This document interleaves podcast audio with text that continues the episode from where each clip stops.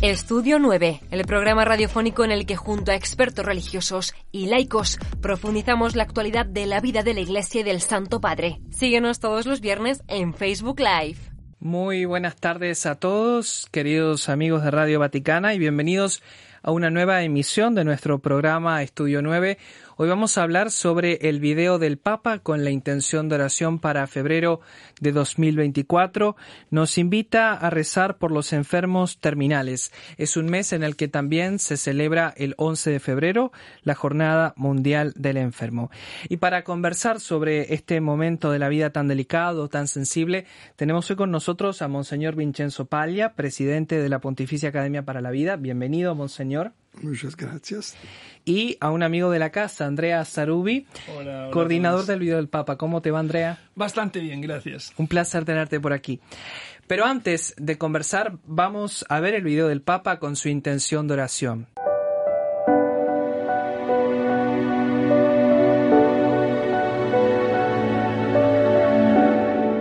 Hay dos palabras que cuando algunos hablan de enfermedades terminales, las confunden. Incurable e incuidable. Y no son lo mismo. Incluso cuando existan muy pocas posibilidades de curación, todos los enfermos tienen derecho al acompañamiento médico, al acompañamiento psicológico, al acompañamiento espiritual, al acompañamiento humano. A veces no pueden hablar, a veces pensamos que no nos conocen, pero si le tomamos la mano, entendemos que están en sintonía. No siempre se consigue la curación, pero siempre podemos cuidar al enfermo, acariciar al enfermo. San Juan Pablo II decía que curar sí es posible, cuidar siempre. Y aquí es donde entran los cuidados paliativos, que garantizan al paciente no solo la atención médica, sino también un acompañamiento humano y cercano. Las familias no pueden quedarse solas en esos momentos difíciles. Su papel es decisivo. Tienen que tener los medios adecuados para desarrollar el apoyo físico, el apoyo espiritual, el apoyo social. Oremos para que los enfermos terminales y sus familias reciban siempre los cuidados y el acompañamiento necesarios, tanto desde el punto de vista médico como humano.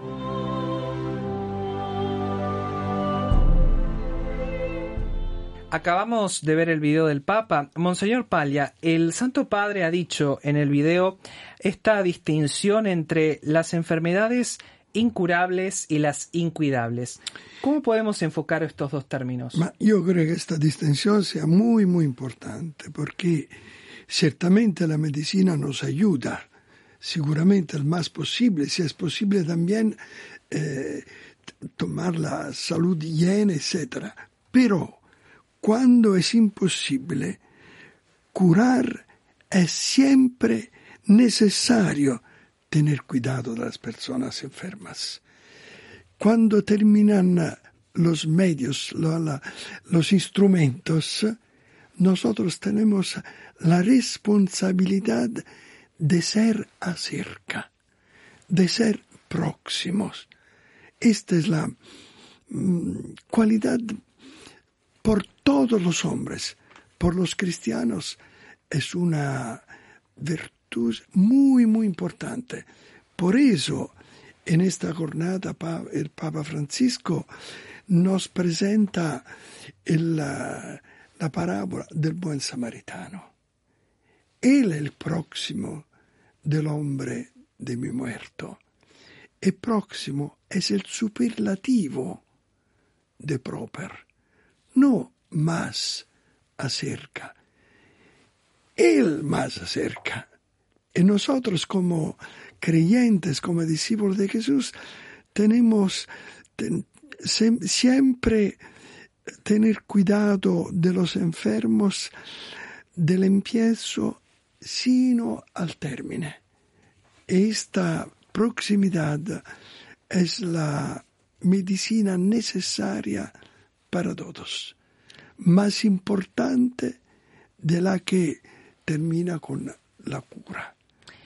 Eh, el Santo Padre siempre se detiene en esta parábola del buen samaritano y es más que oportuno recordarla en este mes, cuando en la Jornada Mundial del Enfermo también en su mensaje nos habla de cuidar a los enfermos cuidando las relaciones. Exacto. Andrea, em, sabemos que la profesionalidad médica y el acompañamiento espiritual es importante, pero ¿cuán relevante es el acompañamiento familiar para los enfermos terminales? Mira, yo el otro día aquí en el Vaticano encontré a una monja. Esta monja es genial, es española, pero vive en Londres. Se llama eh, Sor Isabel Cantón y es muy conocida porque es de las monjas hospitalarias. En italiano diríamos Fate Bene Fratelli, más o menos. El padre, el Monseñor Paña, los conoces muy bien. Y me comentaba algo que a veces les pasa a las monjas con las familias de los enfermos y me dijo, mira Andrea, nosotros tenemos un problema, porque nosotros cuidamos a los enfermos, ¿no? Pero también tenemos que cuidar a sus familiares, a sus familias, porque a veces las familias se cansan antes de los enfermos. O sea, la carga que las familias llevan en sí es muy, muy pesada. Y a veces son las familias que nos preguntan, pero ¿eso cuánto va a durar? ¿No? Y nosotros siempre les contestamos a las familias, a las familias que estamos allá para curar, no para matar. Entonces que hay que aceptar al tiempo de Dios. Eso, por ejemplo, no solo para decir un ejemplo, ¿no? La, la, la diferencia que Monseñor Paya remarcaba entre la, la cura y, eh, y la sanación porque la sanación no siempre es posible, pero la cura siempre es necesaria. Pero esta aceptación de la que ustedes hablaban no es nada fácil para las familias. Es decir, esta aceptación de la enfermedad, del sufrimiento y del inminente final de la vida de esa persona que está sufriendo. La Pontificia Academia para la Vida, exactamente por eso, ha promovido un desarrollo más fuerte de los cuidados paliativos. Los cuidados paliativos significan por una parte, una ayuda, podríamos decir técnicas, es decir, el esfuerzo de eliminar el dolor, el sufrimiento. Esto es posible.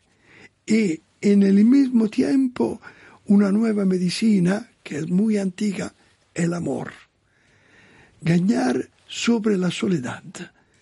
En este sentido, acompañar los enfermos terminales, con las técnicas de eliminación del dolor y con la presencia del amor, es la manera verdadera, verdaderamente humana de hacer el pasaje de esta a una otra vida. Este pasaje es muy, muy importante. Yo creo que la, el cristianismo tiene una vocación particularmente importante en este momento donde el término, por ejemplo, eutanasia, es una contradicción misma en sí misma. No es una buena muerte. Es un trabajo, es, es porco. Sucio. Sucio. Es, un es el trabajo sucio de la muerte. que lo hace a la muerte? No nosotros.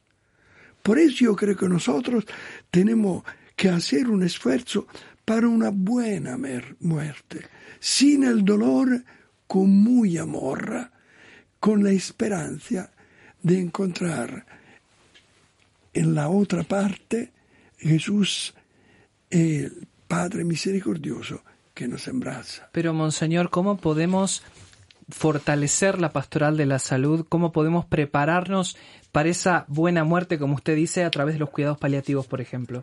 Promoviendo los cuidados paliativos, promoviendo el conocimiento de esta. Por ejemplo, en Italia tenemos una buena ley.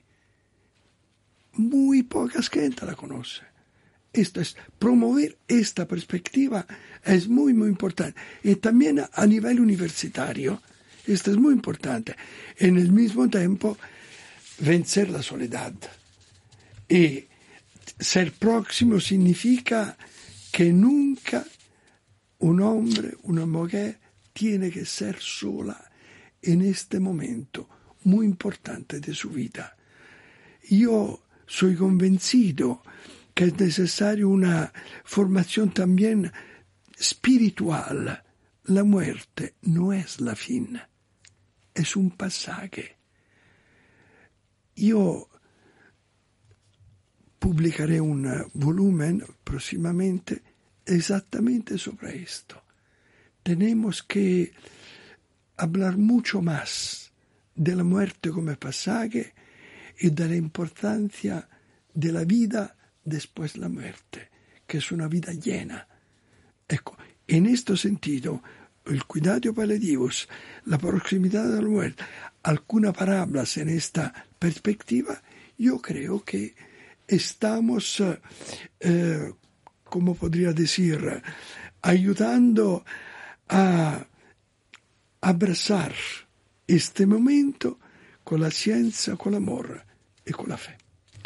Andrea, justamente en este acompañamiento familiar a las personas que han sido diagnosticadas con una enfermedad terminal, em, la, la, fe juega un papel muy importante. En el vídeo se ve, porque en el vídeo se ve a un momento un hombre que está junto a la cama de su padre con una Biblia en el regazo y un rosario en las manos, ¿no? Para decir que la oración también es un instrumento, un instrumento de amor, un instrumento de unión entre, entre el malado, el enfermo y, su familia.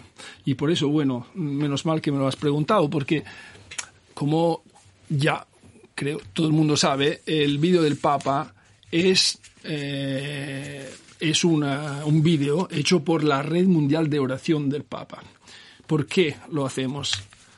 Para enseñar a la Iglesia lo que el Papa dice sobre su intención de oración mensual, porque el Papa todos los meses pide a la Iglesia, a los cristianos, a nosotros, que recemos con él sobre su intención mensual, ¿no? Entonces, este mes nos ha pedido rezar con él sobre esta intención de los enfermos terminales. ¿Y cómo rezamos? Bueno, el, el Papa nos ayuda, porque el Papa nos está diciendo algo y nos lo ha dicho. Y luego hay una oración todos los días a través de una app que se llama Click to Pray, que es gratis, que se puede descargar en el, eh, en el eh, smartphone, en cualquier smartphone, y tres veces al día se reza con el Papa sobre su intención de oración. Por ejemplo, esta es, siempre es una propuesta de la Red Mundial de Oración del Papa. Monseñor Palia, ya para ir entrando en, en la parte final de nuestra conversación que podría durar horas si tuviéramos todo el tiempo del mundo, porque es un tema es un tema muy amplio.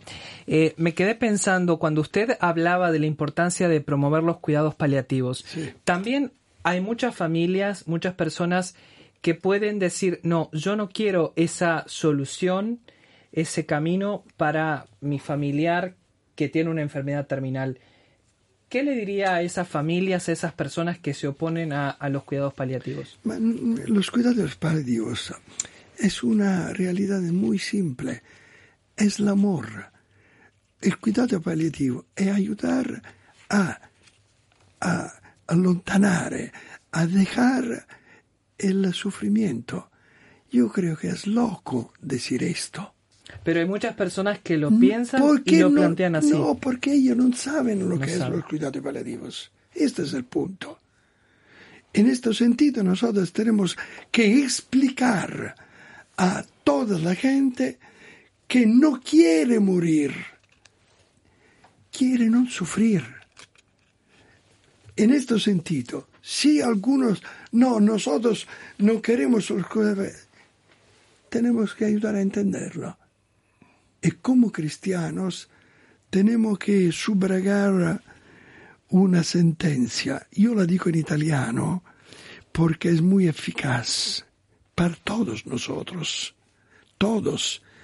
Y no solamente decirla en el momento final, ma durante la vida, sobre todo yo soy un viejo y yo a veces yo pienso a mi muerte pensa lo que hace por mí. Y tenemos una convinción, il meglio debe ancora venire. Lo mejor está por, por llegar.